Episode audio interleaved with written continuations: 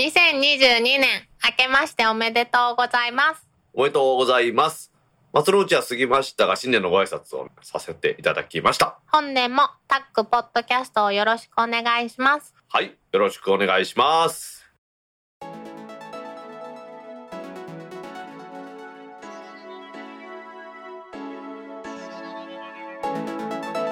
タックポッドキャスト始まります。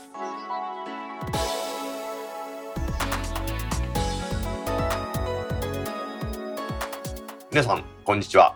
タックポッドキャスト3第3回目の始まりです。2022年初めての配信となります。この番組は天王寺アップルクラブの大道とコメントのコーナーからはタックメンバーの北尾姫とお届けします。今日のオープニングで取り上げたいのは2年ぶりにですね、去年の末に開催されましたコミケ。こちらでの新型コロナ対策はどうだったのか。コミックマーケット99参加レポートいうことで IT メディアニュースからの記事を取り上げたいと思います。このニュースを取り上げましたのは大道はデノジアップルクラブこのタックポッドキャストを配信していますアップルユーザーグループの代表でもあり大阪のアップルユーザーグループですね。これを6つほど取りまとめましてアップルユーザーグループミーティング in 大阪通称 AUGM 大阪と言われるイベントです。というのを年に何回かやっていたんですが実際にこれが今オンラインでの開催となっています。新型コロナウイルスの感染拡大防止というところから人を集めてやるのは難しいなということなんですけれども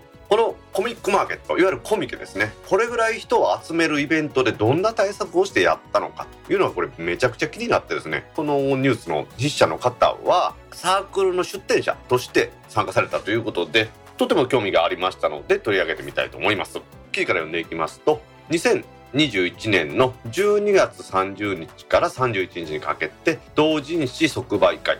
コミックマーケット99略してコミケ99と言いますけれどもこれが東京ビッグサイト。東京国際展示場で開催されました。コミケ自体はですね2019年12月のコミックマーケット97これをやった後ですね2002年1月のコミックマーケット98は中止。コミケ99は2020年の冬開催というところが延期になりましてコミケ99というものがされたと。いうことなんですね。でこの大型イベントにおける感染症対策の実際というものをレポートして記事に書いてくれています。この日本最大の同人誌即売会コミケではどのような制約言いますか感染拡大の防止のための対策をしたかと言いますと3つの大きな柱があったそうです。まずは参加者数の抑制。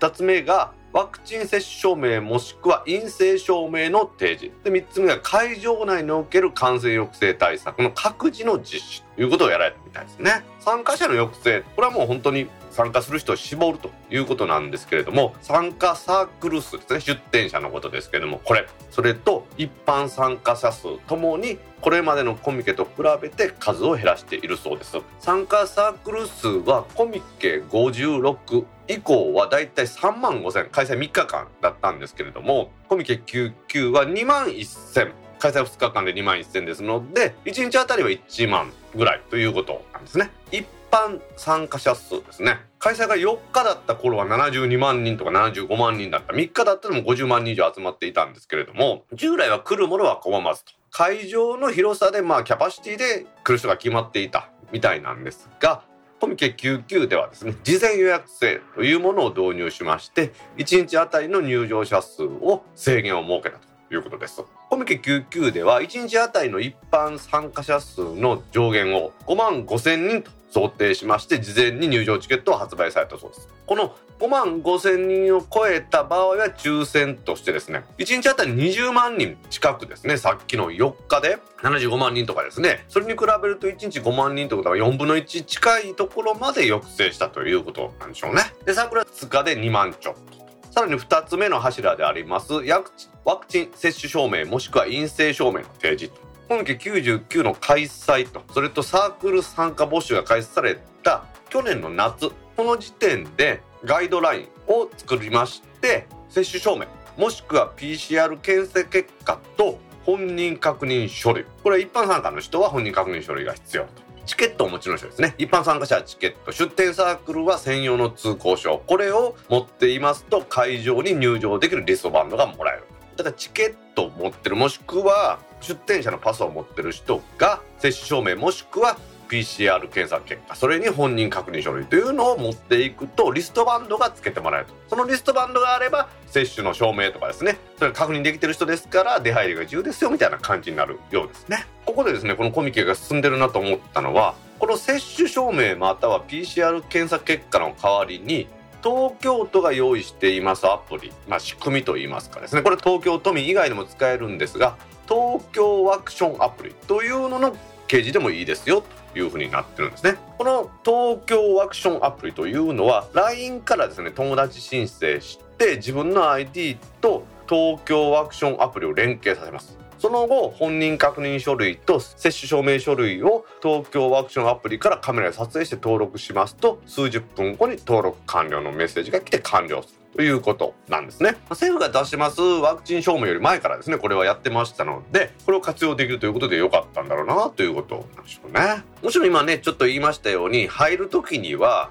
検温もしますし確認書類も見せますからこういうところってですね紙を出したりしてなくしたりするというのもあったら大変だ。ですので東京ワークションアプリこれの使用というのがコミケの主催者側からもですね推奨されていたようなんですよね。実際この記者の方はサークル用の入り口で非接触タイプの検温器で体温チェック。ピッピッピッ。とですので検温終了で30秒列並んでから2分程度でチェックは終わってるそうです。で通行証の確認とワクチン接種証明。ですね。これは先ほど言いました東京ワクチンアプリもそうなんですけども何度も2回以上ですねチェック提示を求められたというふうになっていますね。さっきのやっぱりね東京ワクチンアプリの使用の推奨の話で記事にもあったんですけれどもワクチン接種証明書類の落とし物が多いというふうに会場のアナウンスも流れてたそうです。ワクチン接種証明ね写しカバンから出してそれをしまうという行為はやっぱりですね時間もかかりますしなくす可能性があるということですからやっぱスマホでこういうのが掲示できるっていうのは強いなというふうにね改めて私も思いましたよね。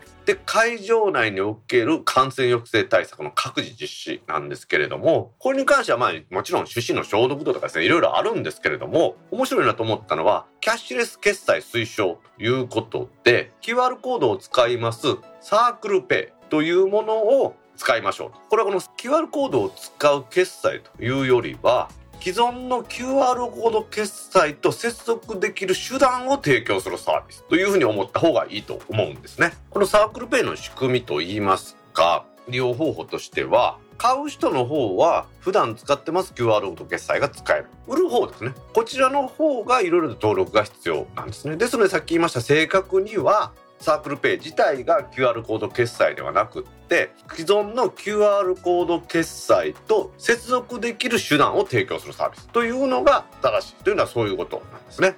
このサークルペイを使って決済してもらったのは後日登録した口座にまとまって入金されますなんでこの個人がこういうことができるかと言いますとサークルペイ自体が代表の加盟店となっでサークルをこの一つの店舗として登録するということなんですね。サークルペイというお店がありますと。それの支店みたいな感じで登録していくということなんでしょうね。ですので実店舗がないと利用申し込みっていうのが難しかったこの QR コード決済サービスが簡単に利用できる。で利用料は基本はもちろん無料なんですけれども売り手の方は銀行口座への入金手数料これは取られます。さらには決済アプリの利用手数料を含む3%の手数料を取りますよというふうになってます。なのでまあ便利は便利なんですけれども、まあ、手数料は取られますよと。まあある程度ねこれは仕方ないことだと思いますけれどもこれを当日申し込みとかですねコミケの会場でできるというのもあったらしいですね。これで一つの QR コード決済だけじゃなくて様々な QR コード決済に対応できるようになったというところなんでしょうね。まあやはりですね入場者数これを従来の4分の1ぐらい。そしてサークル数も従来の3分の2ぐらいに抑えたと。いうことでだいぶ混乱もなくてですねさらにはチケット制にしたということもあって徹夜組だとかですねあとは駅からダッシュする人とかっていうのもほとんどなくてですね随分落ち着いたコミケになったというふうに書かれていますね。私このコミケとかですね行ったことはないですしこんな大規模なですねイベントに行ったことないんですけれどもコミケというのはうまくやったんだなというふうに思いますね。ここから思いを馳せまして AG 大阪も会場のキャパこれを今までだいたい100人ぐらい座れるようにしてたんですがそれを例えば半分の50人ぐらいにして出してもらうブースですね。今まで56個だったんですけどもこちらに関しても絞った方がいいのかなと悩むところですけれども感染対策をしっかりとってですね我々の手製のイベントがねまた開催できたらなと思います。去年の年末に行われましたコミックマーケット99感染対策をとってしっかりやれたということでその後クラスターは発生したという話も聞いておりませんので成功した例なのかなと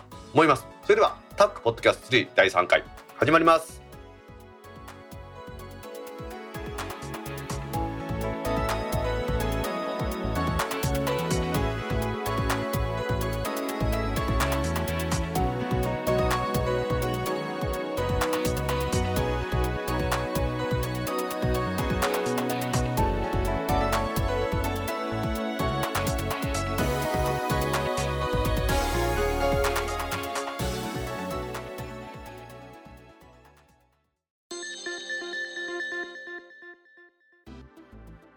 公式ツイッターアカウントでリツイートした記事を紹介します。激動の2021年に Google はどう動いたか振り返ってみた。IT メディアニュースからの記事です。去年ですね2021年は本当に新型コロナのこの影響を受けた1年でしたね。Google 自体もですねどうやらリモートワークが定着してオフィスの完全再開というのはなかなか難しかったみたいですね。今年の1月にですね、オフィスの完全再開をするつもりだったみたいですけど、またね、オミクロン株の世界的な流行で、その後どうなってるのかなというところはありますよね。そんな Google がですね、2021年にいろんなことをやったこの1年をですね振り返ってみたいということなんですがこのニュースね去年の年末にやりたかったんですけど年の瀬ギリギリに出てきたんでですね新年の紹介になってしまいますけれども皆さんちょっと聞いてみてください。まず1月フィットビットを買収しました。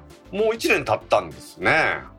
新年早々私もですね大阪のナンバーでやりますビッグカメラそれとエディオン見に行ってきましたけれどもちょっとスマートウォッチの売り場縮小してましたね。前は1階の1万円のとこにボーンと置いてあったんですけれどもちょっとフロアが上がったりしてしまってますね。ビッグカメラなんか1階に酒の売り場あったんですよね。これインバウンドの客目当てに日本酒とか売ってたみたいなんですがこれも完全に違うところに移ってやっぱり流行といいますか売れ筋によって位置変わるんだなと思いますけれどもそんなところにフィットビットですね。Google のものとして売ってますね。で去年ねピクセルウォッチ出るか出るか出るかってうちの番組を何度か取り上げましたけれども結局今年になるんですかね。今年も出ないかもしれないですけれども、まあ、ちょっと期待したいと思いますね。5月にですね Google アカウントの2段階認証これがデフォルトになりました。何事もね2段階認証にすれば安心だというふうに言われていますので私はブルーのアカウントいくつか持ってますがみんな2段階認証にしています複雑なパスワードにした上に2段階認証にすると。パスワードの定期的な変更なんかねやってません。6月ピクセルバッズ。発売されました。第2世代が出るんですかね。でそのピクセルバッズを手に取って見れるリアル店舗がニューヨークでオープンしました。これは Google のオフィスビルの1階にあって Google って一般のコンシューマーと直接の接続点っていうのがなかったみたいなんですけどもこれでやっとですね一般的なコンシューマーの方の、ま、意見を直接吸収できるようなお店ができたみたいなんですがこれアップルみたいにね例えば東京銀座とか大阪やったら梅田とかに作ってくれたらいいのになと思うんですがなかなかそういう展開は今のところアメリカ国内でもしないみたいですのでね。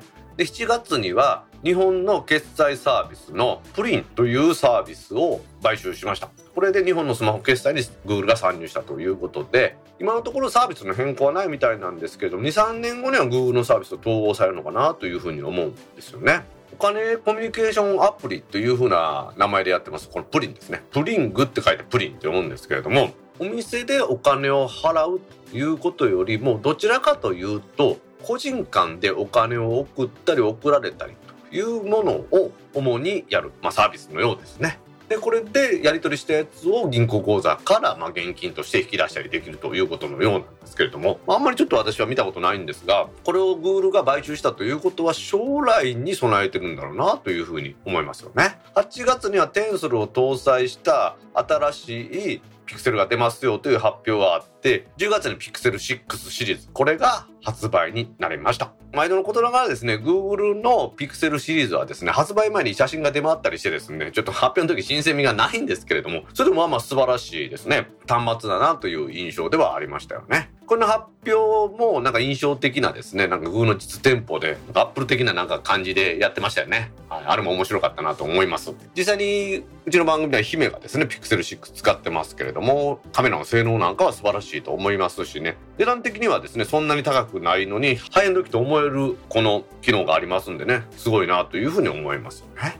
で11月にそのピクセル6についてボロカス言われた話が出てきたんですね。まずその画面内指紋認証。これの動きがもっさりしてるとかですね。充電が遅いとかって言うんですけれども先月の月例アップデートでどうやら対応したということで日々に聞いてもねあ特に不具合ないよってめっちゃ指紋認証も早くなったというふうに言ってましたね。 GAFA なんて言ってですねあそうかでもあれ Facebook が F じゃなくなったんでガーマンなんですかね。ままあまあそれはいいとしてですね。巨大なこの IT 企業の Google ですねソフトウェアハードウェアサービスといろんなものを網羅してるんですけれども私はやっぱこのガジェット的なハードウェアでなんか面白いものが出るんじゃないかというふうにいろいろ期待してるんですよね。8月には日本でもですねホームカメラとドアホンなんかも発売されてるんですよね。これでもアンドロイドユーザーでないと便利に使えないというところもあってちょっとねなんか悲しい感じがするんですがこういうガジェットでアンドロイドでなくても使えるようなそういうようなものが出てくれるとですね私もバンバン使いたいなと思うんですが結局ねスマートスピーカーにしても Amazon のエコーですねこっちの方が売れてますしですねなんか中途半端な印象を受ける Google のガジェットですがもうちょっとですね魅力的なものが出てきてくれたらなと思います。新時代の名刺交換だったポーケプロフィール交換の課題と未来を考える IT メディアニュースからの記事です。過去の魅力あるサービスやガジェット。これを改めて見直す連載ということで IT メディアさんがやってたのにですねポーケンこれはプロフィール交換ガジェットですね。これが取り上げられたのでちょっと取り上げてみたいと思います。ポーケンって皆さんご存知ですかね？USB ポートを備えた本体ですね。これが手を開いてるような形になってるんですけれどもこれはキーホルダーぐらいの大きさでこれに動物とか宇宙人っていう、まあ、蓋をつけてですね遊べた小型のガジェットなんですけれども紹介した記事ではプロフィール交換ガジェットというふうに書かれています。自分の名前とかメールアドレス SNS のアカウントブログの URL とかですねそういうプロフィールを登録しておいてそれで相手のポーケンと交換できるんですよね。なんかこれ相手のポーケンと交換できるというとその情報が映ったように思われるかもしれないんですがでもそうではないんですねこれは。ポーケンとポーケンを近づけてピタッとやるんですけれどもそれでタッチした時に LED がピカッとついて交換できましたというふうになるんですがその時に交換してるのはどうやらポーケンの ID だけみたいなんですね。そのポーケンの ID を例えば1番の人と交換した2番の人と交換した3番の人と交換したというのを家に持って帰りましたポーケン。Mac なんかの USB ポートにこのポーケンを差し込んで自分でログインすると交換した1番の ID2 番の ID3 番の ID の人のプロフィールが表示される。だからお互いのポーケンの手の部分タッチするという物理的なやり取りで名刺交換をすると。でその後ポーケンをパソコン等に接続するとタッチした相手のアカウントが一覧表示されてプロフィールが交換できるという仕組みなんですね。テキストで出てましたから便利は便利だったんですけれども2009年に注目集めたんですがすぐ失速したんですよね。2009年ってばそうですね。ツイッターが日本で入り出した年だったと思うんですけれどもその時ダイドもねツイッターのアカウントをこのポーケンで交換したりしましたよ。実際にタッチして交換するっていうことで梅田のヨドバシの前に集まったりしてやりましたよね。このポーケンがなんで急にやっぱり失速したのか。とまあ様々な原因があると思うんですが一番の原因だと私も実際にこれあかんなと思ったのはタッチしてプロフィールをポーケン同士で交換したとしてもその時その人のプロフィールわからないです。今目の前にいる人のツイッターのアカウント。それは結局ポーケンをピタッとしたとしても家に持って帰るかパソコン持っていってそれでポーケンをつながないとわからない。それって全く意味がないというふうにやっぱりなってしまったんですよね。2009年ツイッター2010年にフェイスブックがものすごく流行ったと思うんですけれどもその時にですねフェイスブックの集まりなんかに行ったんですが私もですね。やっぱりその時は名刺を配ってましたね。やっぱりその例えばフェイスブックでフェイスブック名刺って昔ありましたけれどもあれなんかは Facebook のアイコンこれが印刷されてますから Facebook で見た人ああのアイコンの人やこの人があのアイコンの人なんだっていうふうに分かるというのがやっぱり大きかったというのがありますよね。まあ、現状でじゃあこのポーケンとかですね紙の名刺の仕組みはどうなのかというふうに考えてみますと今ですねオンラインで仕事をするとかですねリモートのミーティングとかっていうのが多いと思うんですけれども紙の名刺というのは当然物理的に合わないと交換できませんので今のこのコロナ禍で在宅ワークなんかとか、うん、ワークというよりは在宅でのミーティングとかっていうのありますとその参加した人の名前とかですねあとは所属とか背景がわからないままミーティングが終わってしまうということがあるようなんですよね。そういう時に今は様々なプロフィールサービスあると思いますがそれの QR コードを背景に出しておいてやるというようなことがあるらしいんですよね。だからそういうところから考えますとそのポーケンの電子的な仕組みというのが発展したのかなっていう感じもしますよね。紙の名刺っていうのは簡単に扱えますし交換した後ですね先ほど言いましたようにこのアイコンの方よく見ますとかですねただしその紙の名刺をもらったら自分でどっかに打ち込んだり例えばスマホに打ち込んだりしないといけないというのは絶対ありますのでトークンはプロフィールをデジタル交換できたというのはやっぱり大きかったということなんですよね。オンラインでプロフィールを交換するという習慣がビジネスシーンでですね今だんだん普通になりつつあるとこれからはそういうのに特化したサービスですね。こういうのが出てくるのかなというふうに思いますよね。まあしかし全然リアルで人と会わなくなってしまいましたよね。大イもね天王寺アップルクラブ代表としての名刺とかもありますけども最近全然減らないですね。誰とも会わないですから。紙の名刺の役割もですねオンラインでのいろいろなやり取りが増えたところで新しいものを考えていかないといけないというふうに考えさせられるところですよね。ちょっとポーケンの話から広がりすぎましたけれどもこのポーケンというものは本当に私は面白かった。たです。ポーケンのオフ会にも何度か参加しましたしね。いいじゃないですか、これね、ポーケンね。これ写真ちょっとシーサーブログの方に上げとこうと思いますけれども、手の形の可愛いのにね、いろんな蓋をつけたりしてですね、そしてポーケン同士をくっつけるとピカッと LED が光って、プロフィール交換できました。2009年に入りましたポーケンですね。誰でもちょっと部屋を整理すればどこから出てくるかもしれませんが、今のね、オンライン時代にはまた新たなプロフィール交換の仕組みが必要なのかなと思います。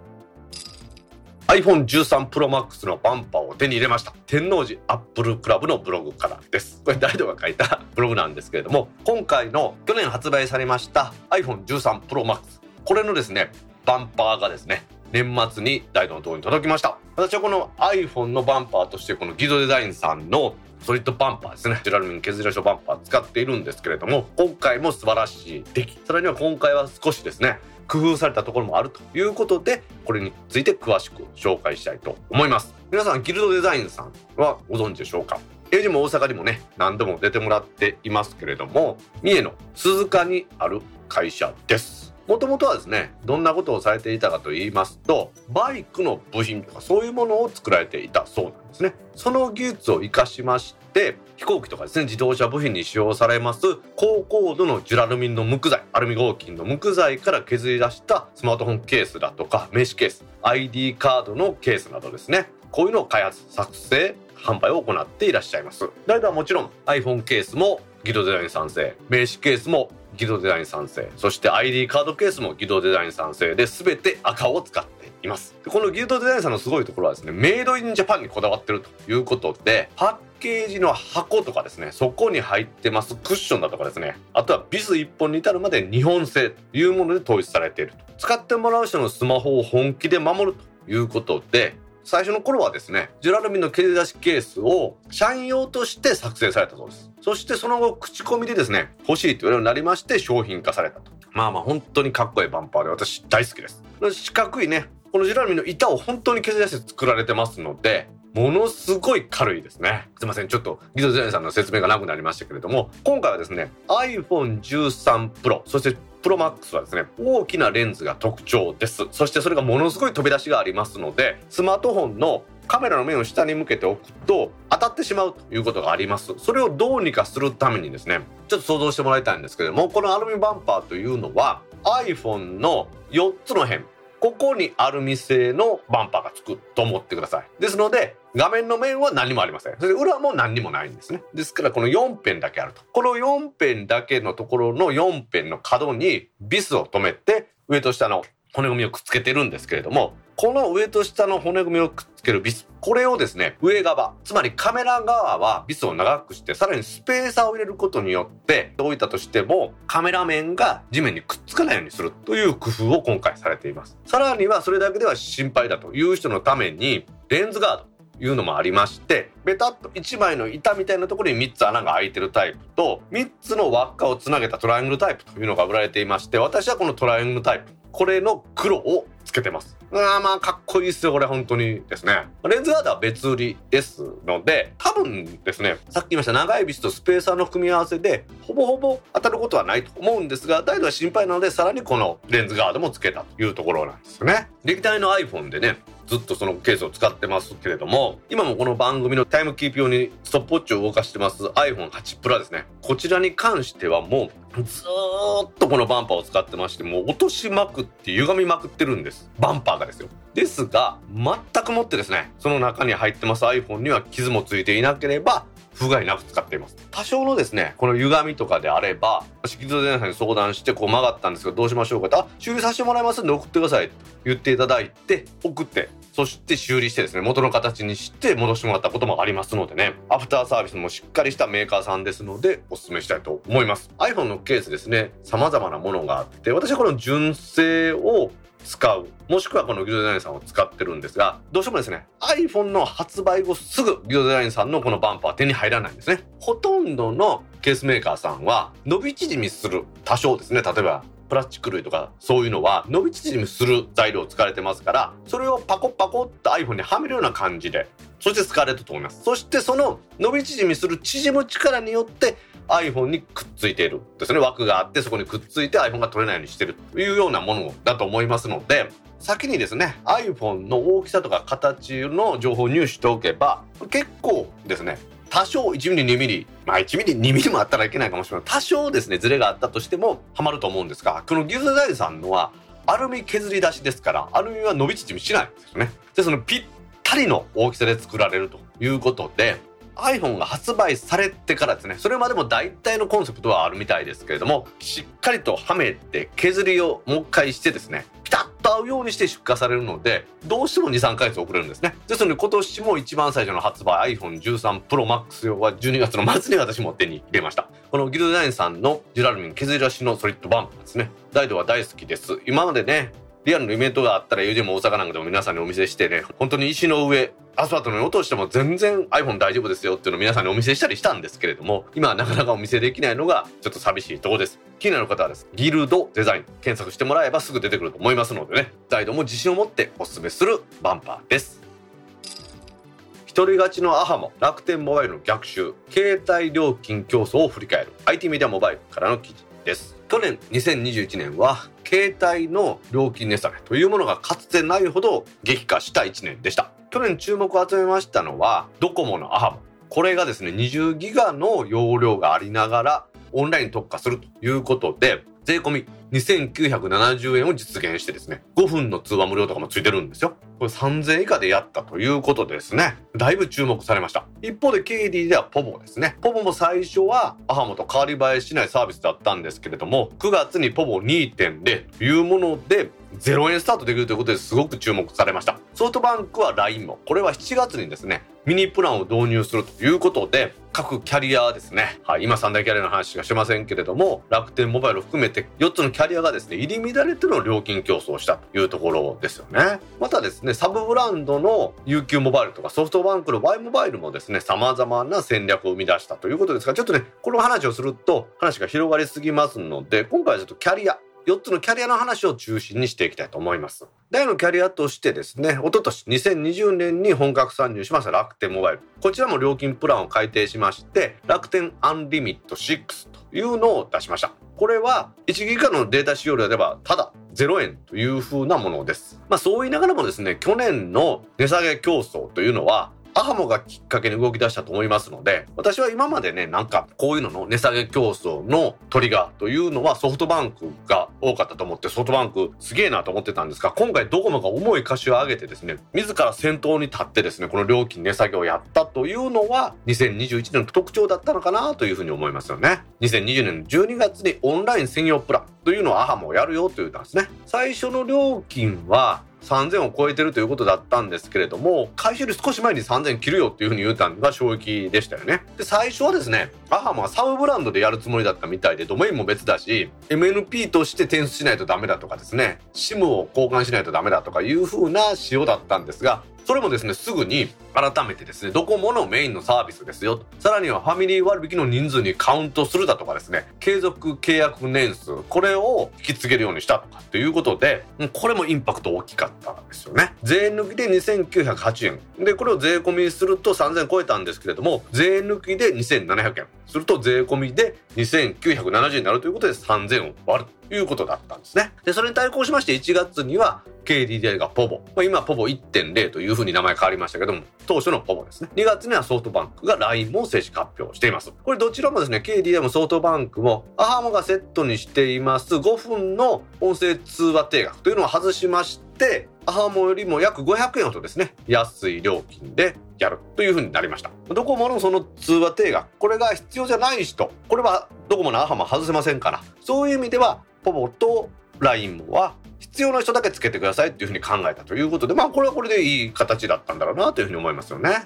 で、ここでですね、ソフトバンクは仕掛けてきたわけですよ。ソフトバンクの LINE も、こちらがですね、3ギガで990円のミニプランというのを7月に出してきたわけですよね。これはちょっと驚きましたね。画期的でした。キャリアで3ギガ使えて990円ですからね。MVNO かよというぐらいの安い値段。ソフトバンクの安定した品質の回線が使えるということで私はこれにだいぶ注目しましたね。それでびっくりしてた次はですね KDDI がポボ2.0というふうにすると。これ何やろうと思ってたらなんと基本料金は0円で使えるようにするということなんですね。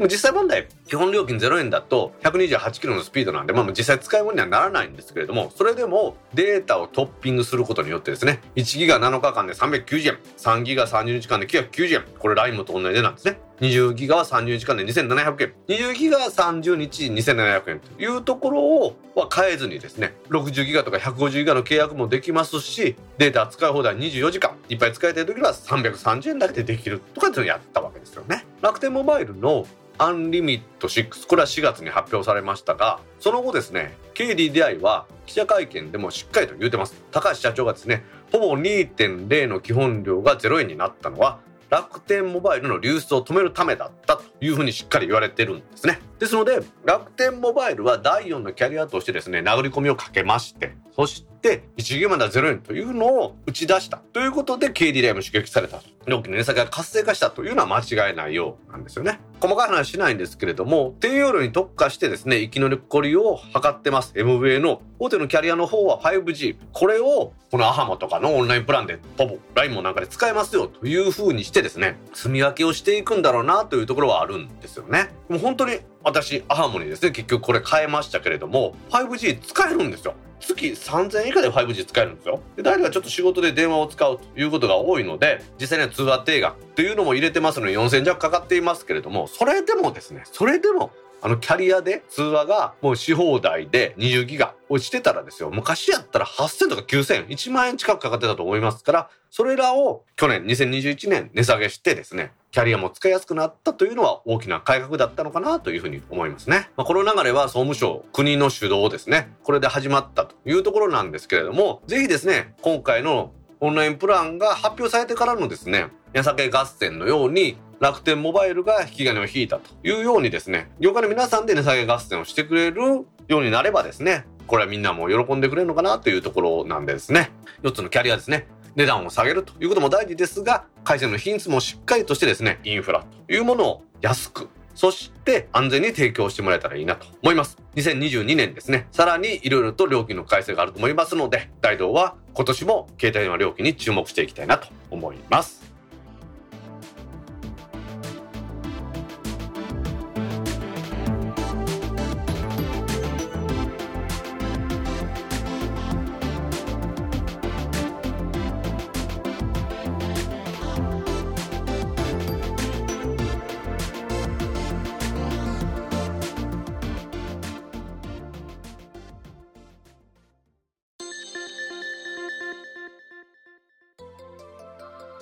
タックポッドキャストにいただいたコメントを読んでいくコーナーです。このコーナーからはタックメンバーの北尾姫とお届けします。皆さんコメントありがとうございます。今回もたくさんのコメントありがとうございます。まずはじめに Facebook ページにいただいたコメントの中から一部を紹介します。はい、お願いします。おお、これは意外なことに知りませんでした。木澤智和さんから1月9日にコメントいただきました。はい、木澤さんコメントありがとうございますありがとうございます。はいこれはウッドストリームのデータル生活の木澤さんですはい。MacOS で動いてるアプリがフリーズした時に強制終了するコマンドとかの使い方なんですけど、うんまあ木澤さんといえば Windows ですからねうん先日のタックのね新年餃子会2022には木澤さん来ていただいたんですよねタックポッドキャストに出演してくれるって約束してた。そう約束してくれました。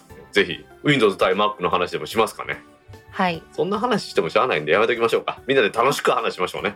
そうですね。Mac もアプリ止まることあるしなんかどういったやつかね。これとこれを同時に立ち上げたら不安定になるとかって今までにやっぱありますんでね。こういう時にはこういうコマンドがいいなと思いますんでね。皆さんも Mac のアプリの強制終了の方法ね。代表的なのはコマンドオプションエスケープっていうのを押したらタスクマネージャーみたいなのが出てくるんですよ。Windows で言ったら。コントロールオルトデリートみたいなものな。それで木澤さんもこれはご存知だったと思いますけどね。その他はご存知なかったということなんでね。私のツイートが少しはお役に立ったということでありがたい限りです。はい。というわけで木澤さん今年もよろしくお願いします。コメントありがとうございました。ありがとうございました。続きまして、ディスコードサーバーにいただいたコメントの中から一部を紹介します。はいお願いします第2回拝聴しました。リスナーのわがままを聞いていただき、1時間以上の配信ありがとうございます。2時間でも大丈夫です。今回はまだ1回しか聞いてませんが、等倍で聞いているので、4回は勘弁してください。今年買ってよかったものは iPhone 13 Pro です。カメラにも満足ですが、地味にタッチセンサーの感度が良くなっています。野鳥撮影の時に手袋していてもストレスなく使えます。良いお年をお迎えください。来年もよろしくお願いします。イクラムさんから12月31日にコメントいただきました。はいイクラムさんコメントありがとうございますありがとうございます。はい2022年を新たに迎えられて本当にねありがたい限りですはい。当倍で聞いてるので4回は勘弁してくださいって言われた。1.5倍とかね2倍で2倍で聞くと何言ってるかはさすがに分からんですけどね あのでも NHK のニュースなんかは結構長いんで私は1.5倍とかで聞いてますね。やっぱり NHK のニュースはまだいいんですけどそのポッドキャストの特に情報系のやつはしっかり聞いとかんと分からんことが多いのでね。うん、うん、うん。そこはしっかりと聞くようにしてますけれども。iPhone13 Pro センサーも良くなってる。そうですね。12よりも13の方が確かにセンサーが良くなったような気もしますけど、まあ、それもあんま良すぎるとね困るところもあるんで難しいところでありますよね。え、今13やったっけ？今13ですよカメラはいいよね、やっぱりね。うーんまあカメラはねまあないつも言ってますけどあんだけデータなかったらカメラ良くなかったら困りますもんね いや、でもそれ以外の機能を求めてる人もいるかもしれないからね。うん以前は12 Pro と12 Pro Max とカメラ性能が違ったんですよねうん。それが13は13 Pro と13 Pro Max が一緒になったんで13 Pro を買うっていう人が多いみたいですよねへえ。うん、だって12プロマックスのカメラがいいって言われてましたけどそれ以上に13プロの方がいいわけですから、ああ、そっか。うん、それやったらプロマックスじゃなくてプロでいいやっていう人多いのかなと思いますよね確かに。カメラの性能ばっかり注目されてますけど他にもまあそのタッチセンサーですか液晶面というかまあ正確には有機 EL ですけどパネルの方もセンサーの感度がいいということらしいですね。手袋とかする姫お風呂の中でうん。iPhone8 プラを使うことが多いんですけどタッチ ID なんですけどねうん。指がだんだんこうほらお風呂に入ってるとふやけてくるとタッチ ID が効かなくなるんですね そっか、そんなことあるんだ。そうそうそうあの時はフェイス ID もいいかなと思ってお風呂やったらマスクもしてないからですねうん、確かに。まあ何事も一長一短だというところですが iPhone13 Pro シリーズのねこのカメラというのは唯一無二のものでなかなかいいもんだと思いますんでね皆さんでもおすすめしますはい。イクラムさんコメントありがとうございましたありがとうございました。続きまして、タックポッドキャスト3第3回お疲れ様でした。先ほど外をうろつきながら拝聴させていただきました。配信回数は無理のない程度に抑えながら面白さが増していて歩きながら吹き出しそうになりました。今年最後の服となりそうです。セイヤドさんから12月31日にコメントいただきました。はいセアドーさんコメントありがとうございますありがとうございます。年末の拝聴ありがとうございましたありがとうございました。新年もよろしくお願いいたします今年最後の服って言われた。まあ、今年初めの服もねうちの番組で撮っていただけたらなと思いますね。もうもう結構経つで。もう結構経ちますわな。松の内も過ぎましたけどおめでとうございますというコメントを入れさせてもらったのは、まあ、今年初めてやからですね。はい。何も言わんのもおかしいなと思ってちょっとやらせてもらいましたね面白さが増していてということですけどうちらは極めて真面目に作ってるんですけどね。あの3になったから言って何も変わってはいないような気もするけれども面白さを増しているらしいわ。極めて真面目に私は作ってますからねほ今今年のお正月はどっか初詣行った？ううん。難波神社。ああの獅子のでっかい顔あるとこ。そうそうそうそうそ私は愛禅さんの隣の大江神社っていう神社。まあそこは地域の神社ということで行ってきました。結構な人でしたね。なんでかっていうとううん。今年寅年でしょ。駒虎っていうのがあるんですあそこには。へえはい、だから神社自体は狛犬がおるんですけどうん。本殿の裏に駒虎っていうのがあって虎さんが向かい合って石像というんですか？がおるんですよ、うん。へえ。で毎年あの阪神タイガースのファンの人がいろいろ来てるんですけどうん。今年は寅年なんでまあご利益があるってことで皆さんお参りに来てたみたいですね。へえ。それ以外は結局ですよ。東海恵比寿ですね。ううちの近所になります。今目恵比寿今年もなんか全く露店もなくてですね。あそうなんや。うん、毎年難波の駅からねずるーっと3と800メートルですか？あれ露店がずっと出てるじゃないですか。うんうんうん。うん全くなかったです今年は、へー。まあ正確には今年もか。去年は露店がなかったどころかお参りに来ないでくださいって書いてましたからね。あそうなんや。うん。だ今年はお参りはええけどでも笹はいつも24時間ね。あそこはあの福笹っていうのを授けてくれるお参りするとっていうので有名なとこなんですけどうん。笹は夜中は渡しませんと参拝はできますけどって書いてありましたね。へえ。私はあの何は七福神巡りっていうのをちょっと正月松の内の間に行こうと思って行ってきたんですけどうん。で恵比寿さんも巻いてきたんですけどそれは東海恵比寿の前やったんですけどうん。初詣の客もほとんどいなかったですね。あそう。なんか不思議な感じですね今年はね。うーうんん松の内の間に行った方がなんかいろいろご利益があるっていうか言ってきたんですけど7つのお寺と神社それぞれにま祀ってある七福神回ってきたんですけどね。うん。1個だけ参れなかったんですよ実は。えじゃあ六福神ってこと？そのね外までお寺の外まで行ったんですけどねお寺が開くのが10時か9時半かそんなんやったんですよ。うん。でもそれ待てないんでというかちょっと遅くないですか？お寺って6時とか7時とかには普通開いてません？知らん。そんなに朝早くから行く習慣がないえもう神社なんてなんかもう朝5時ぐらいから開いてるイメージじゃないですか。一般の人を入れるのは10時とかそれぐらいのイメージかな。例えば四天王寺なんかは朝6時ぐらいに開いてますよ。さっきわしがお参りしたっていう大江神社は朝5時やったと思いますね開門時間とか。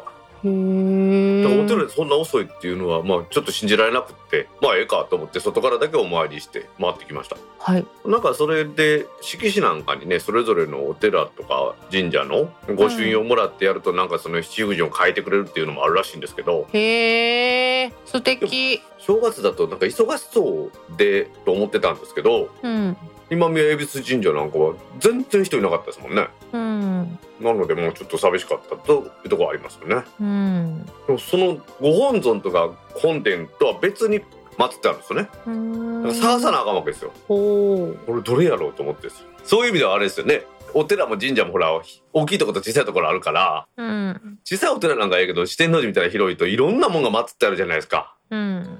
ああいうところはね探すの大変だと思いましたけど今回は無事にお参りすることができましたよかったねというわけでセアドさんいい服が今年もねあったらいいと思いますのでよろしくお願いしますはいセアドさんコメントありがとうございましたありがとうございました。続きまして、大晦日のランニングはタックポッドキャストで締めることができました。ヨヨさん、大阪行ってたんですね。パートナーの動向をタックキャストで知るメンバー。大阪僕が行く際には、大道さんには内緒で、姫にだけ連絡しますね。嘘嘘。お二人とお会いできるのを楽しみにしています。慶太郎さんから12月31日にコメントいただきました。はい慶太郎さんコメントありがとうございますありがとうございます。大晦日のランニングに聞いていただいたみたいで、はい。まあ、大晦日に配信する予定がですね間違って30日の夜夜じゃない夕方で配信してしまったんですかねうん、うん、うん。もうもうええやん思ってですねうん。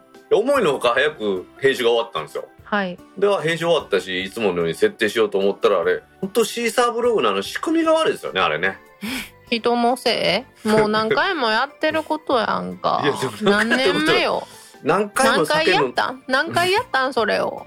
一回だけじゃないやん。数回やってるからもうそろそろ分かってるからもう大道さんのせいやで。シーサーブログのせいちゃうで。いやい UI が悪いですよシーサーブログの。うわもうそれも慣れたやろ？UI に。あのね2つ設定したなんかところがあってその2つ設定するというところにいつもこうなんていうんですかね注意を向けてないんですよね。1個やったらあこれでいいやと思ってピッてやったらってなるんです。それなんかちょっと運転に慣れた人が事故起こしちゃうみたいな感じやろ？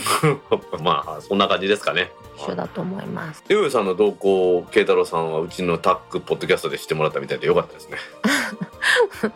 はい。ヨヨさんはね私と会っていただきましたけど他の人に私も声かける暇がなくてですね申し訳ありませんでした。はい聞いてないですよヨーヨーさん。なんか成田から飛ぶっていうのを見てお成田から飛ぶ大阪のこれはと思って行ったっていう感じですからね、ほうほうほう。まあ、そんな感じ。もし慶太郎さん大阪来られるならぜひ声かけてもらいたいもんではありますよね。はいお好み焼きを食べに行きましょう。ちょっと飲み歩き行きましょう飲み歩き。というかでも9時になると大道さん明らかに眠い眠たいって全身で出してくるから多分お好み焼き屋さんがせいぜいやと思います。早うから飲んでもらえばいいですよ。ですって「はよう」って何時？大道さんの「はよう」って朝やん？10時ぐらいから。ほら。朝からそんなお酒飲まれへんって。そうです。か足飲めますよ。うん普通は飲まれへんのよ。なんかすいません。旅行とか行ったら飲めるやろ？いやさすがに朝からは飲めへんな。マジで？NHK ぐらいやで。NHK ね 名古屋で昼飲み。うん。あれぐらいやな。昼飲みちゃうからね。NH じゃないよね。NA だよ そうね。あの朝の定食屋でビール出してくれるとこ探していくっていうあのあれがいいですよね。うんままたね11時までお酒出しませんっていうことにならないように私願ってますよほんまに。あね。姫に連絡してもらってもあれですよ。あの姫から私に必ず連絡入りますからね。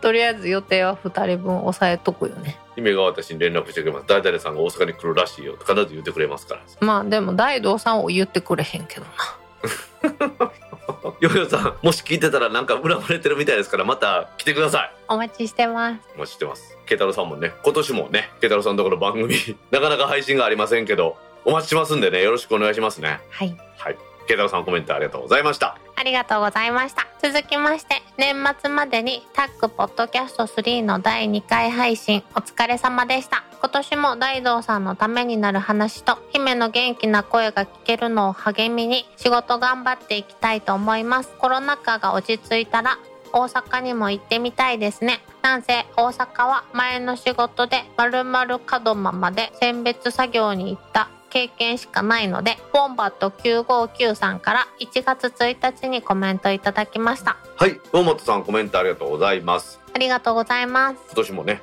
一生懸命配信していきますのでよろしくお願いします。お願いします。まあコロナもね落ち着いたらと言いながらもなかなかまた落ち着かないね。今日この頃ですからね。またねオミクロンさんがやってきたね。どうなるのかねわからないですけど、まあ、やっぱり飲食店が一番最初にいろいろ幸せが食うので皆さんとねお会いしてね例えば図書館で会うとかっていうのはできませんから。うん。どうしてもね食事でもしながらってなるとその会う場所とかもねなかなか難しいなっていうところではありますよね。はい。なんかこう皆さんとお会いするのにそういう飲食店以外で会えるようなとこってあるかね？いやなんか大人数で集まってもし何かねあると困るから飲食の問題じゃないんちゃうイベントとかをやるっていうこと自体はもうすでに成り立たないじゃないですか。うん。なのでねまあいろいろと考えなあかんのかなっていうところではありますわな。うんだけどまあ落ち着いたらですね AJ も大阪もまた開催したいと思っておりますのでね本本さんよろしくお願いしますはい本本さんコメントありがとうございましたありがとうございました。続きまして、シーズン3第2回を12月30日に拝聴。いい歳末を過ごせました。ありがとうございます。戸籍の話が出たので、バツ2の私がバツ1になった裏技を、1、元の本籍地で最初の入籍、2、そのまま離婚、3、再婚時に奥様の本籍地、かっこ東京で入籍、4、そのまま離婚、5元の本籍地に転籍。これで最後の離婚歴が消えました。もう一回転籍したらバツゼロになるのでしょうか。ひろふわさんから1月4日にコメントいただきました。はいひろはさんコメントありがとうございました。ありがとうございます。これねまあいろいろあるんですけど私離婚歴ありません。戸籍上。ほー。私の場合は戸籍が手書きから電子化された時にうんそれ以前のうん記載というものは転記した時に一番新しいものしか書かないのでっていうことで書かれてなかったんですよね。でその後行政文書としての保存期間の5年が過ぎるともう破棄されてますので古い方はうん記録として残らないんです。え？そうなんやそうなんですよ。戸籍上の記録としては多分そのいろいろ問い合わせたりとかその状況証拠としてねうん。こうこうこういう事実あるとは思うんですけれども戸籍全部証明で昔戸籍謄本って言ったんですけどね電子化されてから今戸籍全部証明っていう名前に変わったと思うんですけどそちらには載ってないってことです。へえまあだから戸籍制度のねややこしいところではありますよねこれはね。ねまさかのトラップだよね。トラップでも何でもないんじゃないの別に。トラップだよ。初婚だと思いきやバツイチやったとかさ。あーそっかでも結婚中やったらそれは出るんか。まあそれはもちろん出ますけどそういうところはなんかそういうのにちゃんと言わないっていうのは不誠実ですよね。まあそうね。不誠実ね。うんでも今や別に罰がついているからって何にもないじゃん。まあそうですね。私この前入籍しましたけど戸籍全部証明取り寄せたじゃないですか。うん。全部きれいになくなってましたから。3行か4行ぐらいしかなかった。え？あれ？こんだけしかないと思ったへえまあそういうことですわ。はい。というわけでこのね広川さんの言われるような転籍することによって消えるっていうのもあるかもしれませんけれども今はその電子化されたことによってそれ以前のところがなくなってるっていうのもありますんでね。皆さんぜひ今は戸籍謄本と言わず全部証明って確か名前変わったと思いますんで取り寄せてみてです。自分の戸籍何か勝手にやられてることもあるからですね。本当に気をつけとかんとはい。住民票勝手に移動されてる事件とかありましたもんねなんかの時にね。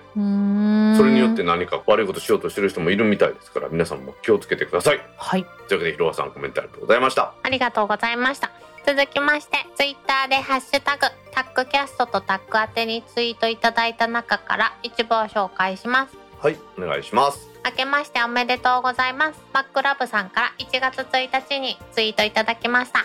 はいクラブさんコメントありがとうございますありがとうございます。明けましておめでとうございます。本年もよろしくお願いいたします。お願いいたします。今年初めてのね配信で今年はどれだけね配信できるか分かりませんけれども地道にですねタックポッドキャストでやっていきたいと思いますのでよろしくお願いいたします。お願いします。はい。マックラバさんコメントありがとうございました。ありがとうございました続きまして戸籍がツルッツルであるという表現を初めて聞いたニュホーさんから12月29日にツイートいただきました。はい。ニュホーさんコメントありがとうございます。ありがとうございます戸籍がまあツルッツルなんですよ。ツルッツル頭もツルッツル頭もツルッツルですね。さっきの広ロさんの時にちょっと話しなかったんですけどうん。バツ1バツ2とかってよく言うのはあれ本当に手書きの時は妻ってところにバツが書いてあるんですよね。うん。あれ死別したりしても書いてあるしそういうのがないっていうのはやっぱりツルッツルという表現でいいんじゃないでしょうか女宝さん。確かにね。こんなん昔手書きでやってたら大変やったでしょうね。うん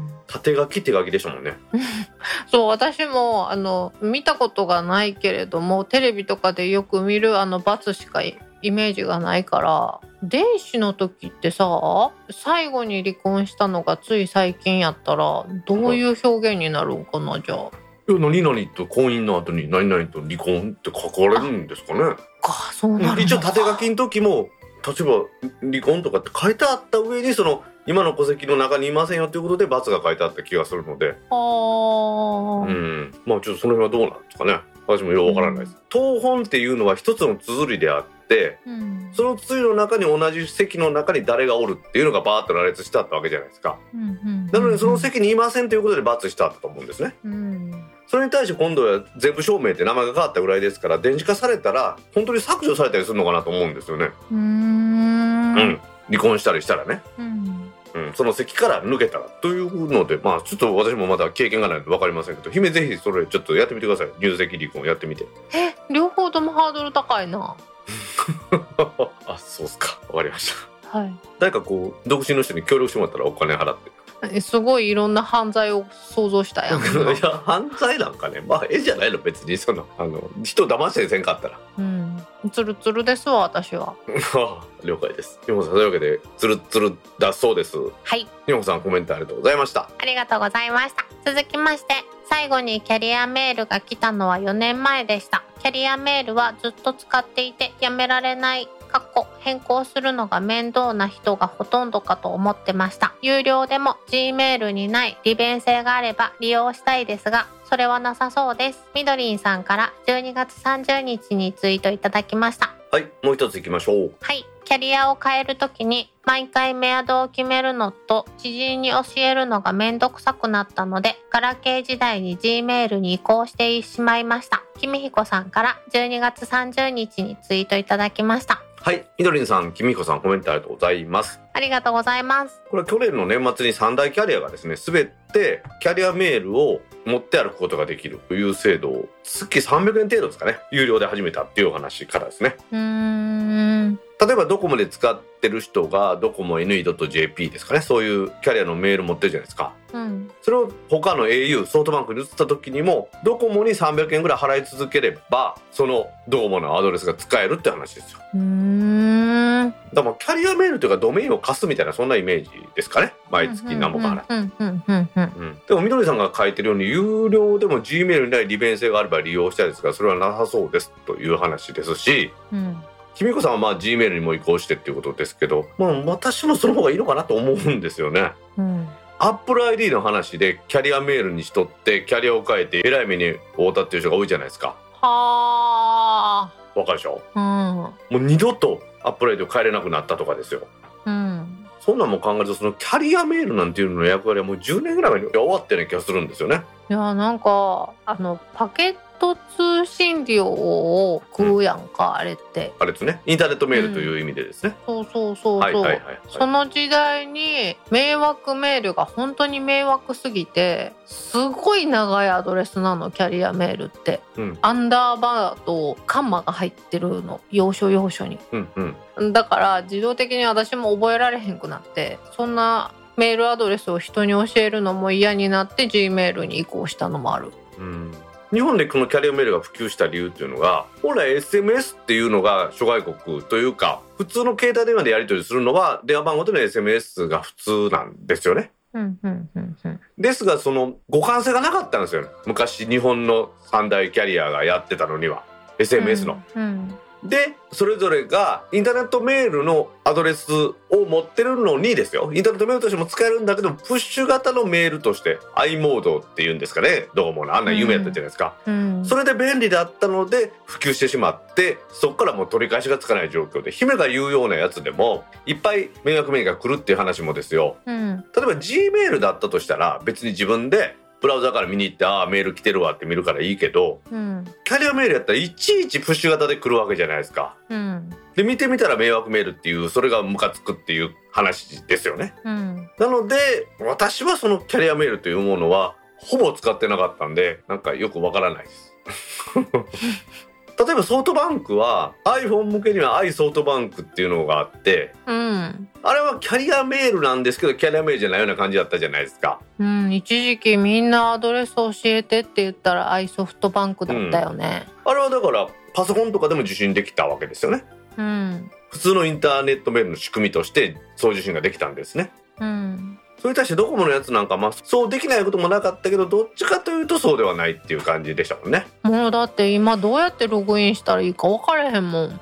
端末を買ったらそこに勝手に設定された時代ってあったじゃないですか、ガラケーの。うん、あの時以来もう使ってないってことですよ。そう私もスマホになってからそういえば使ってないからどうするのかが分からん。それでもですね使いたくて毎月お金払ってでも使うっていう人がいるということです。ですがみどりさんもきみひこさんもうーん私たちは使ってませんというお話でした。はい、というわけで皆さんね私は Gmail が一番便利だと思います。姫どう思いますか？私は G メールラブです。あの私も Gmail ラブです。というわけでみどりさんきみひこさんコメントありがとうございました。ありがとうございました。続きまして、本年もよろしくお願いいたします。どちらかで一婚できる日を楽しみにしています。岩石さんから1月1日にツイートいただきました。はい。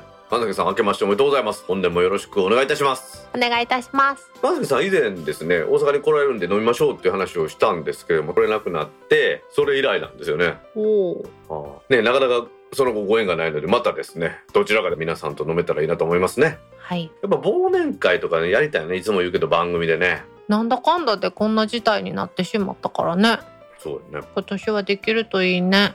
うん、今年はできるといいですけどね。もうなかなか厳しい世の中ではありますわな。まあ、神崎さんね、ぜひどこかでね、一緒に飲むことができたら、姫も一緒に行きますんで、よろしくお願いします。お願いします。神崎さんコメントありがとうございました。ありがとうございました。続きまして、通勤時間に聞くので、休みになって、ポッドキャストが20時間以上溜まってて、空いてた時間に聞いていますが、やっとタックキャストにたどり着きました。今年も配信よろしくお願いします。うたろうさんから1月5日にツイートいただきました。はい、歌太郎さんコメントありがとうございます。ありがとうございます。そうなんです。私もね、お正月休み休んでるとですよ、全然ポッドキャスト聞けなかったですもんね。なるほど。聞く機会というか、今から聞くぞっていう時間を設けないと聞けなくなってしまいましたね。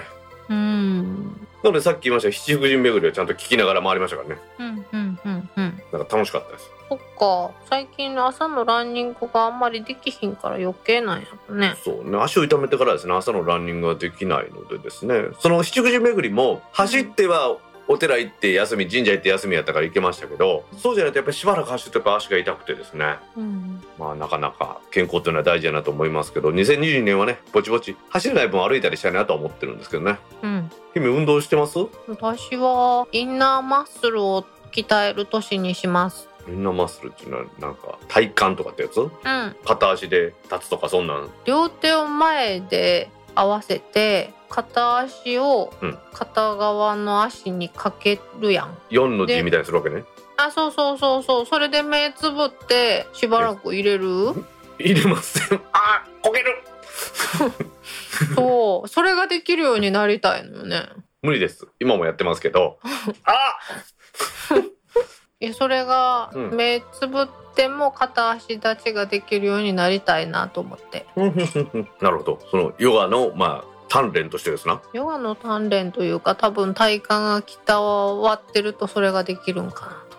ぽっこりお腹をなんとかしたいよね。それは何？また今のポーズで立つのとなんか関係あるのぽお腹がへっこむとそれがやりやすくなるとか？インナーマッスルが鍛えられると多分大丈夫、うん。今年はインナーマッスルを鍛えます相撲取りとかってあんだけ太ってるけどでも体幹とか強いって言うやん。そうよね。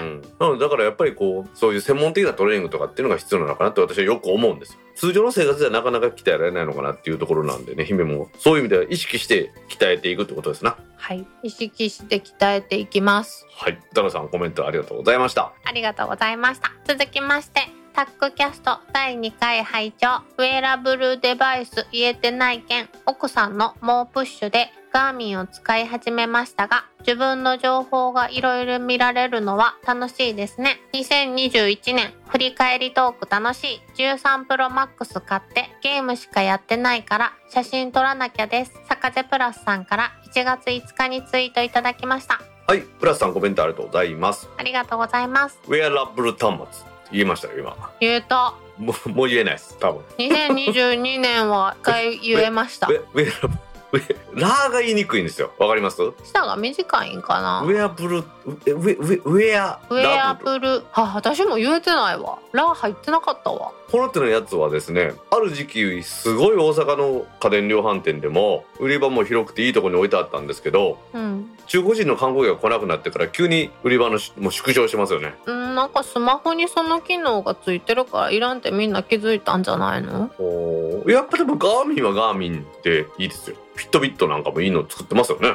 私ほらサウナよく行くじゃないですかうん。昔と違って皆さんあのそれ持ってきて心拍数とか見てますね確かにスマホは持って入れないもんね。うん多分でスマホ壊れますよあんだけ暑いとか持って入ったらそっか。そう考えるとすごいなと思いましたねうん。まあ汗かいてもねいいしそういう意味ではなんかこう自分のプラさんも書いてくれますけどね情報がいろいろ見られるっていうのは楽しいなっていうのよくわかりますねうん。無理かもしれないですけどあれ体重とか測れたりとかしたらもっとすごいですよねうん、確かに。腕につけるだけで体重分かったりしたらすごいなと思いますけどねなんかでもそのうちできるようになるんちゃうかな。なんかそのうちできるようになるんだと思うんです私も。ほんまに。こうなんか骨量とか脂肪量とか筋肉量をこう総合的に計算してあなたは何キロですとかね。うー。ん私はそういうのではその本当にできるんじゃないかなと思ってるのはトイレ行って排泄するじゃないですか。うんことかおしっことかね、うん。そういうところからその健康状態を測ったりとか。あとは血なんかも取ったらちょっとの量でも今やったら分かるじゃないですか。うん。ああんな中もこう安全にピッとやる仕組みができたりするっていうのに期待してるんですよね。うん。で内臓疾患とかってやっぱりそういうのですぐ分かるじゃないですか。うん。病院行ったらね検尿とかしたりするしですよ。うん。大腸がん検診でほらうんこ出したりするじゃないですか。うん。あと血取ったりもするからそんなんがこう日常的にできるようになったらすごいなと私はずっと思ってます。長生きするね人間 まあ人間長生きしますよね。その助けにこのウェウェウェラブル端末とかって っていうこういうデバイスが必要なんですよ。なんかさそれで体も若返ってくれたらいいけど体は衰えていくにもかかわらず長生きするっていうのはちょっとなんか人間にとっては幸せかどうか疑問を感じるよね。でも体が衰えたらその前に長生きはしないと思うんでそれは成立しないと思うんで大丈夫ですよ。かなあ。うん。最近老眼かもしれ老眼かもしれないっていうか老眼っていう事実を知ってショックやん。ああ姫が？うん。いやそれはもう年齢とともにそういうもんであって別に例えば白髪ができたりとかですよ。そういうのはその人間が生きていく上で当たり前のことなんで何も何思うことはないんじゃないですかね。老眼っていうワードがあかんと思うねん。降りた目やからね。なんかもうちょっとポジティブな名前にしてほしいよね。はい。アダルトアイズとかにする？いや一緒やろ。ピント調整機能が弱ってるとかね。それでもいいんじゃない？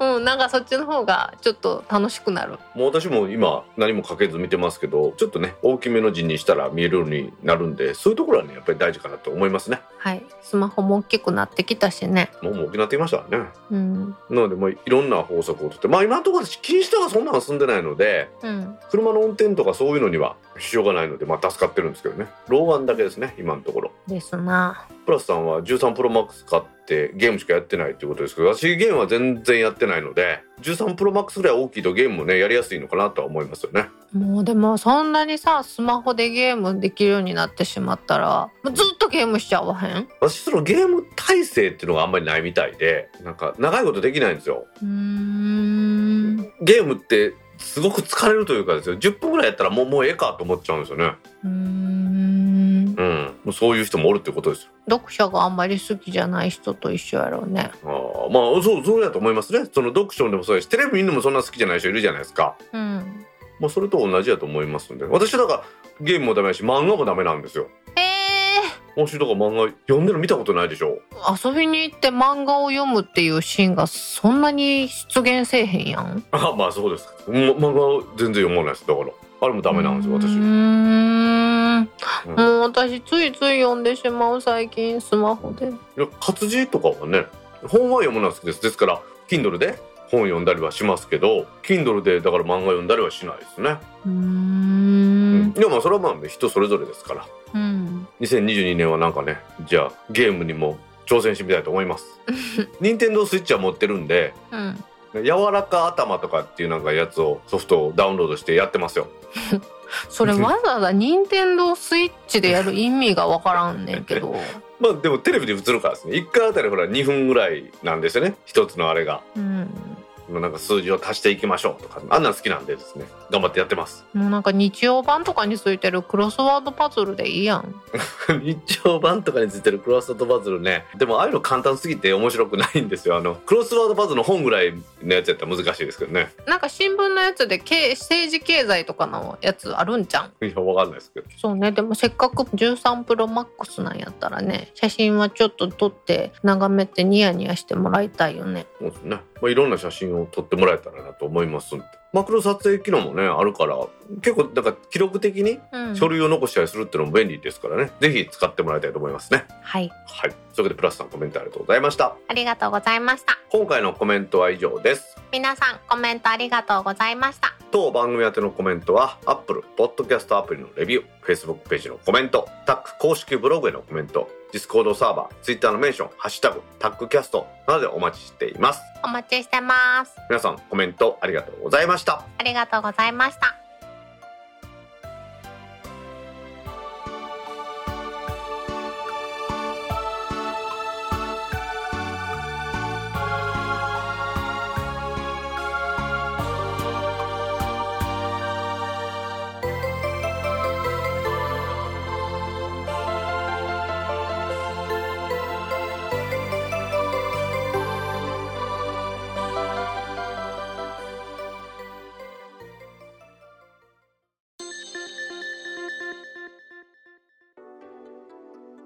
ポッドキャスト3第3回もエンディングを迎えました。はーい。今週はですね、電気屋ウォーカーさんの収録に私がゲスト参加しました、スタンディングデスクのある生活というお話と、うんうちのメンバーでもあります、広岩尾さんがブログに書いてくれました、国用のイングという椅子を購入したというお話です。ちょっと相反する話なんですけれども、ちょっとしたいと思います。はい。これは IKEA に実は行ってきたんですけど、うん。IKEA でも最近スタンディングデスクとかやっぱりたくさん置いてましたね。へえ。で電動昇降式、手動昇降式とかっていうのもあったんですけど、電気屋ウォーカーのコーヒーさんがうん。電動昇降式のスタンディングデスクを買いたいなというお話で、うん。スタンディングデスクのいいところ、悪いところを話してくださいということで私ゲスト出演させてもらったんですよ。ほうほうほうほう。まあ今もまさに姫と収録もこれ立ったままやってますし、あら。まああらっていうか私はスタンディングデスクしかありませんからね。うーん。まあなのでそういう意味ではまあ先駆者というか長いことスタンディングデスク生活をしてる感じなんで、コーヒーさんからいろいろと意見を求められたんですけど、はい。まあ私としてはこの簡単に姿勢が変えられて腰が痛くなったりしないっていうのが一番のおすすめなんですよね。うんうんうん。でまあそれで長いことこんなんで編集とかやっとったらもう疲れたらまあ座って休もうかっていう気にもなるしですよ。うん。昔椅子に座って何か物事やってる時はほらいつの間に居眠りしてしまったりするってこともあったけど立ってるとそういうことないですもんね。っていうののまあ続きみたいな話ですけれども広岩尾さんはコロナ禍になって自宅でリモートでリモートワークするっていうことが多いですよね。うん。でこの時にやっぱり椅子を座るというのに疲れが来るなので疲れを来ない椅子をしようということで国用のイングっていう椅子ですね座面が動くやつを買われたんですね、へえ。うん、これはあの縦横斜めに座面が動くのでは見た写真。なのでまあ今私がほら立ってやるのはうんすぐに。姿勢が変えるので楽ですよって話と、まあ、座ったままでそれが同じようにできるっていうところですよねうーん。立ってやるっていうのもいいし座って楽な姿勢が取れる椅子を選ぶっていうのもまあどちらもいいことなのかなと私は思いますよねうん。姫なんかあのなんかバランスボールとかに座ったりとかしてないの？在宅のためにバランスボールを買ってみてんけど、ほうほそのバランスボールに座ってちょうどいい感じの机がないと、う、うんそんなに幸せじゃないなと思いました。姫はリモートワーク家でするときはどんな机でやってるの？一人用のダイニングテーブルとダイニングチェアでやってるよ。四角いやつ正方形の机みたいなやつ？正方形のやつ。ほうほうほうまあそういうのの方が無難でいいんでしょうねうんで。もその机の上にいろんなものを置いてやるとかっていう風になってくると横に長い方が便利やしそうなるとまたいろいろと考えることがあるんですよねうーん。で私はでもスタンディングのテーブルにするようになってからこう横長の方がいいんですよ右に左に自分であれできるじゃないですかうん、確かに。椅子みたいにねこう椅子を動かしたりすることもないので、まあ、そこでは便利なのかなと思ってますよねうん、なんかでも在宅がもうほぼほぼ毎日の人やったら横に長い方がいいかもしれないね。私はなんかほぼほぼ出勤で在宅はその合間にちょこちょこ入るだけやから家でできる範囲の仕事を残して家で仕事をしてるからそんなにパソコン一つあれば仕事ができるような仕事しか家ではしてない。ああなるほど。まあそれは大事なのかもしれないですよね。すごく会議が多かったりとか。うーん。会議めんどくさいが嫌いですね私ね。うん、でもなんかリアル会議と違ってあ今ちょっと関係ないかもっていう時に別の作業できるのは良くない あのちょっとニュースの方でも取り上げたんですけど昔ポーケンってあったじゃないですか。覚えてます、うんうんうんうん。あのポーケンも良かったけどあれって家帰らんと誰とプロフィール交換したかわからんっていうことでやっぱ紙の方がいいなって話になったんですけどうん。今そのリモートワークとかで社外の人と例えばリモートでの打ち合わせとかやったりした時ですよ。うん。面識ある人とやったらええけど新しくアシスタントの人とかが入ってきてくれたらその人と名刺交換もできなくて名前も結局わからんかったっていうのがあるらしいですよ。あるよねあんねんほんまに。ってことはそのなんかその仕組みを変えれるような方法を見出していかなあかんのかなっていう気が私はしてるんですよね。はあそれどうしたらいいかわからないうん。なので例えばその壁紙に QR コードつけといてうん。それ読んでもらったら名前と部署が分かるようにするとかですね。でもなんか最近はあの、うん。ほんまにその通りで QR コードを置いている人とか名称を裏に貼ってる人とかいる、その QR コードやったらペイペイであの100円払うようになるとかって言ったら怖いですよね。いいね。それやってみるわ一回。みんなよんとりあえず呼んでくれるやろ 一応読んではくれるやけどね まあそういう感じですわなまあちょっとこのまま近況の報告にまた移ってしまうんですけどはい。今もう全然だあれかいな年明けてからは出社せず？うん、ほぼほぼ出社してる。あほんまあ、うんほんならまあちょっと気分転換にもなるわなうん。うん、でも、お家にいる時はお家にいる時で、私のお家オフィス街やからさ、うんランチめっちゃ楽しいねん。ああ外に食い出んの？うん。ああなるほどまあそれはそれでいいのかもしれないですねで、好きな時間に行けるから、ちょっと早めに11時とかに出ちゃったりとかする。ああなるほどまたそういう時は誘ってください私も行きますからあ、はい。なんか寿司とか食いに連れてくださいうちの近くのお寿司屋さんはね、夕方からしか空いてないんだよね。あそうかランチでやれへんねやうん、そうやね。意外とやってないね。私が行く寿司屋とかなんか結構閉まるのが逆に早いですもんね昼間っからやっとってへえ。しかしまあ今年はさっきもちょっとねコメントのオーナーでもありましたけど皆さんとリアルで会ってなんか飲んだりもしたいですねねまず一つ目のハードルはね花見はあ。もう、間もなくだね。でね花見がちゃんとできたら夏はこう戦場バーベキューとかやりたいねうん。でまあ秋はまあええとして冬は忘年会ですかやっぱり。カニ屋形船行きたいって言って結局こんな事態になってしまったからまた行かれへんっぽいやん行。かれへんな。私あの秋になったらですよあのなんか椎茸狩りしながらバーベキューするのとか行きたいな。何？ちょっとなんかそれ交通の便が悪いからさ、もうちょっと、うん。企画しやすいやつにして。いやなんかこうてああいうのってなんかこうマイクロバスとかで迎えに来てくれんちゃうの？ダメかな？はあ。考えるところありますけどね2022年本当どうなるでしょうねねえ。これどうやって収まっていくかなっていう。うんまあそっちの方はねもう流れに任せるしかないんでしょうけどうちの番組もね自分たちでこうできる範囲でなんかいろいろとうまいことやっていきたいなと思いますけど私もだいぶこう生活も落ち着いてきたんで今のところ2週間に1回でいけそうやなと思ってね。それがうまくいけば毎週やりたいしですよ。はい。毎週毎週。意味の方はもん問題ないですか？それには追従してこれますか？はい。とりあえず木沢さんに来てもらわなあかんしね。北さんと木澤さんが2022年はちょっと来てもらって収録しやなあかんね。はい。私でもちょっとなんかこういろんなネタを仕込めたらなと思いますねもうなんか収集つかんぐらいワイワイしてもいいかもね。もう考え方を変えてやるとですようん。ノーテーマでいろいろ話すのかもいいのかなと思うようになってきたんです最近ね、うん。まあ、姫とノーテーマで話するとあれやなあかんので姫とはやめとくわもう食べ物の話になるで。ほぼほぼ。何？食べ物何がある？え、どこの何々が美味しかったとか。あの551蓬莱のパンちゃんの小籠包美味しいですよ。何勝手に始めようとしてんの？いやいやいやいや。